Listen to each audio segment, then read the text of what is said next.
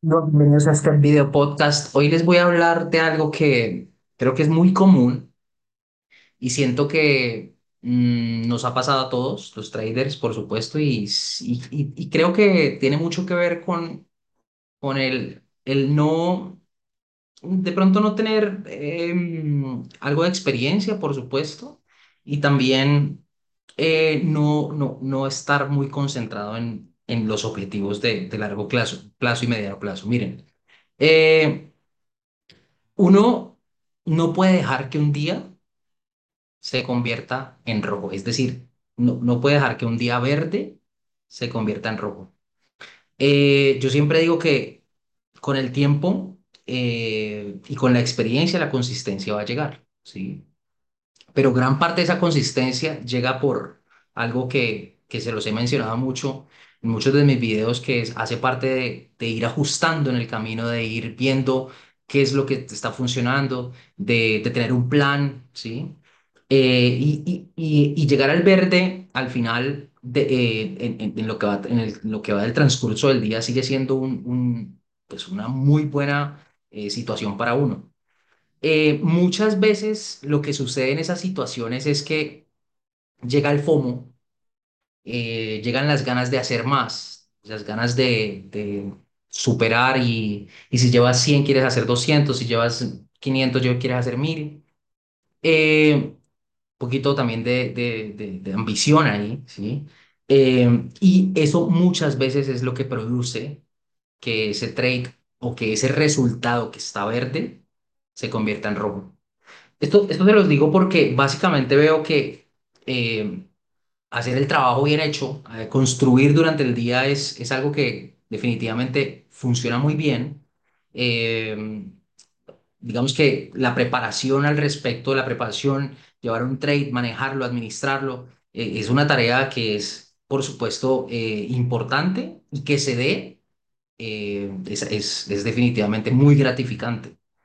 Pero también Hablando de la parte psicológica en- en términos generales, siento que un trade que, se que estaba muy positivo o unos trades que hiciste muy positivos eh, y llega eh, ya sea el FOMO, llega la avaricia, etcétera, y te vuelva rojo, eso puede afectar tu psicología. Y entonces, básicamente, eh, algo que estás viendo durante todo el día verde eh, y se te convierta en rojo y llega un rojo donde al final ya no lo puedes recobrar, es, es, va mucho más contra tu psicología en los siguientes días que incluso ah, con el rojo pequeño. Yo siempre insisto que es mejor quedar rojo, perdón, es mejor quedar verde pequeño a, a quedarse con un, con un, con con un rojo así sea pequeño, ¿sí?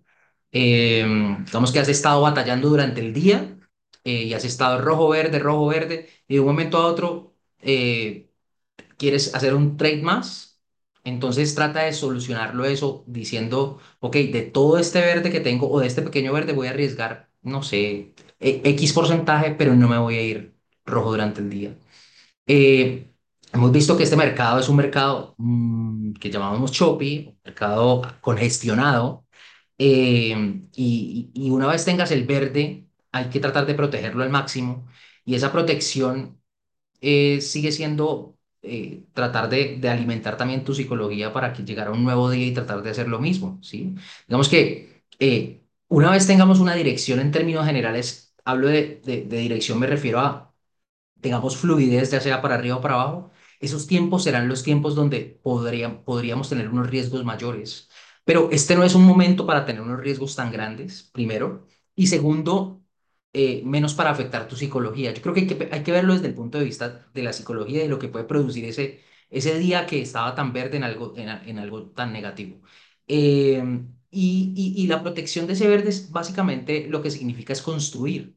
Por eso es tan importante eh, algo que yo llamo mini metas. Lo, vi- lo vimos en un podcast pasado, lo, si no, si no lo, lo han visto, eh, los invito a que lo vean. Se llaman mini metas, tienes que tener mini metas. Y una vez tienes esas mini metas, tú ya deberías, de- desde ese punto de vista, tratar de, si ya hiciste el día, pues si ya hiciste tu mini meta, entonces eh, deberías estar tranquilo, ya deberías estar en el mercado observándolo eh, y de pronto siendo más pasivo, observando qué, qué, qué, qué nuevas jugadas podrías tener al siguiente día qué podría funcionar el siguiente día, pero no siendo activo, ¿sí?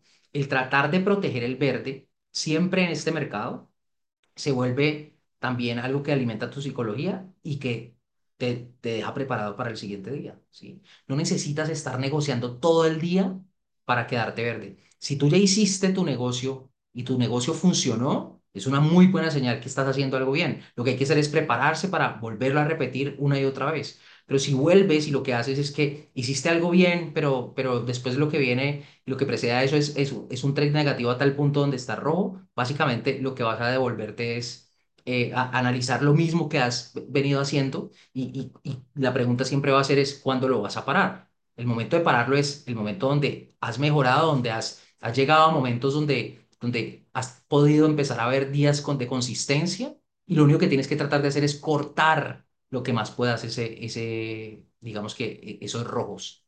Así que un, un día, un día verde, eh, hay que tratar en lo máximo de asegurarlo y de que no se vuelva eh, negativo. Si se vuelve negativo, lo mejor que puede pasar es que el negativo sea pequeño. Si el trade o si, o si los trades o si el día que estaba muy verde se vuelve muy negativo, es algo que te puede hacer, te puede hacer mucho daño. Y por eso, por eso insisto que es, que es, es más importante dejar eh, un, un, un verde pequeño, ¿sí? A, a pasar al siguiente día con un, verde tan negativo. Este, este era un, un, un video podcast como pequeño porque quería, es- a mí me parece importante en estos, en estos días de congestión donde hay muchas oportunidades y, quiere uno seguir entrando y llega el FOMO y etcétera, y quiere, quiere seguir en el mercado todo el tiempo, pero al final lo que hay que pensar es en ese verde, en protegerlo, en tratar de avanzar con ese verde, en analizar qué es lo que estás haciendo bien y una vez analices lo que estás haciendo bien, creo que es lo, que lo único que viene es repetirlo. Eh, bueno, nos vemos eh, en los siguientes podcasts. Espero que les haya gustado este. Nos vemos después.